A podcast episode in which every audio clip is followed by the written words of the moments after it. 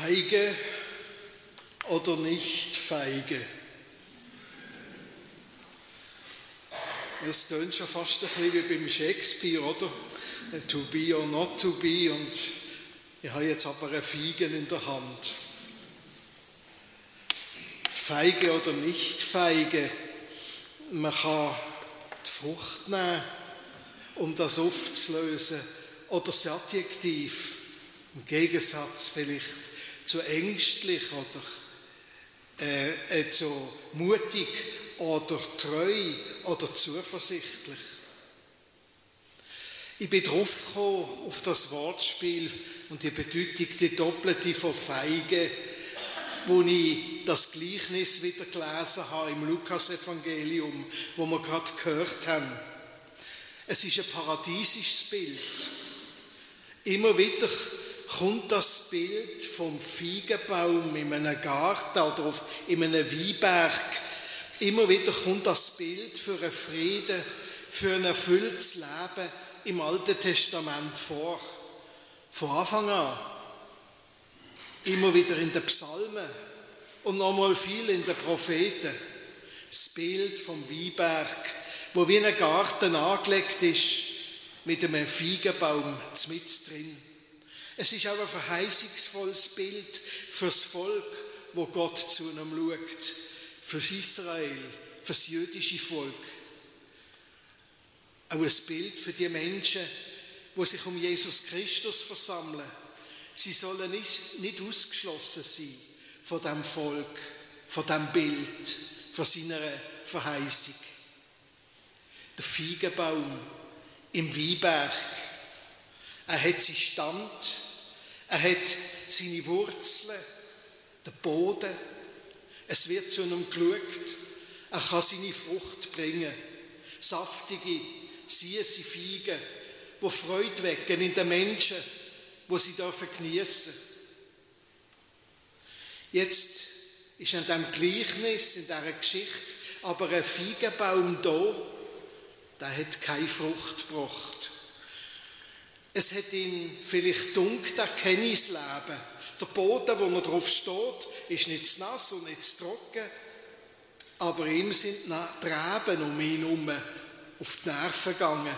Ständig haben die wieder Trauben getragen, schöne rote oder weiße Trübel und sie haben ganz schön stolz gewirkt dabei. Und im Herbst dann haben die Menschen die, die, die Trübel alle wieder weggenommen. Einmal hat sich ein Reben neben ihm zu einem umgedreht und hat ihn gefragt, du Feigenbaum, wieso treibst du eigentlich so wenig Blätter? Und warum bringst du gar keine Früchte führen? Da hat er gesagt, ich bin halt nicht so dumm wie ihr. Ich brauche doch nicht die ganze Kraft und meinen ganzen Saft für Früchte, wo mir dann wieder genommen werden. Ich will wachsen. Schaut euch doch an, so verknarzt und klein, wie ihr sind, so will ich nicht bleiben. Aber die Menschen haben doch so Freude an uns, hat der Rebe gemeint. Wenn euch das wichtig ist, hat der Feigenbaum brummelt, dann bitte.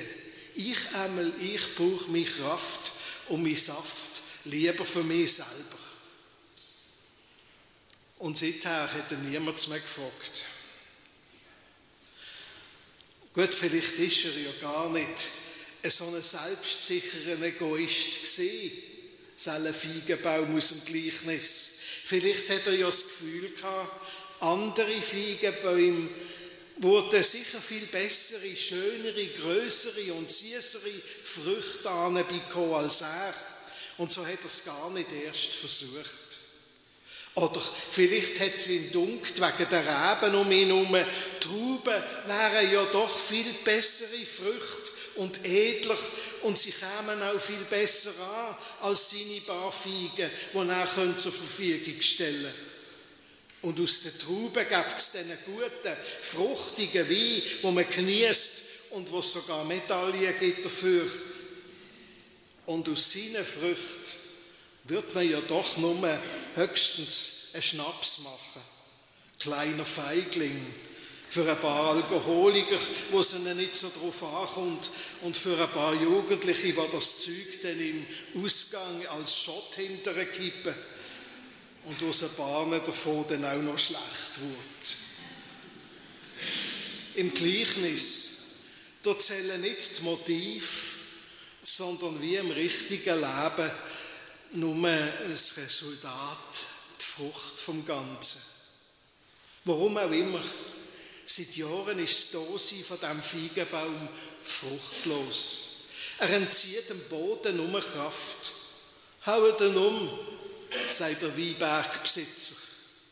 Gerade so, wie es der Prophet Johannes der Täufer auch im Volk Israel und vor allem seinen Priester und Schriftgelehrten androht hat, bringt Früchte hervor, die der Buße und der Gottesfurcht entsprechen, denn schon ist die Axt den, Baum, den Bäumen an die Wurzel gelegt. Es könnte auch plötzlich Spot sein. Die Geduld vom Weinbergbesitzer, Geduld von Gott könnte einmal zu Ende sein und dann wird abgeholzt. In dieser Angst hat man alle Zeit gelebt, wo das Gleichnis erstmal erzählt worden ist. Unter der Willkürherrschaft der Römer hat es immer mehr nach Untergang ausgesehen in Israel. Und wie ist es mit unserer Zeit? Mit der Kirche, wie sie heute ist, gespalten, manchmal so schwach und langweilig, mit immer weniger Anerkennung. Wer los denn auf uns? Wer nimmt es denn überhaupt noch wahr? Was bringt es überhaupt noch, was wir sagen und tun? Das sind so Feigenbaumfragen, wo erst recht in die Fruchtlosigkeit und in die Fähigkeit führen, wo man sich bald gar nicht mehr traut zu sagen und sich zu nichts mehr bekennen Das Gleichnis beim Lukas in seinem Evangelium, das geht aber weiter als bei den Propheten, wo es eigentlich nur darum gegangen ist, das Gericht damit anzukündigen und den drohenden Untergang zu begründen. Da gibt es offenbar nicht nur den Feigenbaum und den strengen Weinbergbesitzer, der ihn umhauen will, sondern da gibt es offenbar einen Gärtner, der hat die Hoffnung nicht aufgegeben. Der gibt sie nicht auf. Wart noch ein Jahr, sagt er zum Grundbesitzer. Und wenn mit dem Grundbesitzer, Grundbesitzer der strenge Gott gemeint ist, der, wo auch tausend Jahre für ihn nicht mehr sind als der Tag, wo gestern vergangen ist, wie es in den Psalmen heißt. Und die Art von Humor dürfen wir der, der biblischen Schriften ruhig zutrauen, dann heißt das, der Feigenbaum, der steht wieder an einem Anfang. Immer wieder. Immer wieder steht er mit dem Gärtner an einem neuen Anfang. So wie wir alle. Immer wieder. Du hast Gaben. In deiner Seele, in deinem Leben sind Früchte gewachsen. Ich darf ja all Jahr sehen, wie sie, auch, wie sie sich auch an jungen Menschen schon zeigen. Halt dich nur nicht zurück. Gib dich drin und vertrau darauf, du hast etwas zu geben. Du hast etwas beizutragen. Du, auch in unserer Gemeinde, in unserer Gesellschaft. Das Schlimmste ist, nur noch um sich selber zu kreisen und um die eigenen Fragen, keine Ziele mehr ins Auge zu fassen, wo nur gemeinsam zu erreichen sind. Aufhören, das Leben und das eigene Wesen mit anderen zu teilen, aufhören, sich mitzuteilen. Das wäre das Schlimmste. Das wäre das Unfruchtbarste. Egal, ob man es mit Fähigkeit oder mit Vorsicht, mit gebotener Zurückhaltung, mit Bescheidenheit oder Enttäuschungen tut begründen. Die Hauptsache in diesem Gleichnis, Zelle Gärtner, ist da.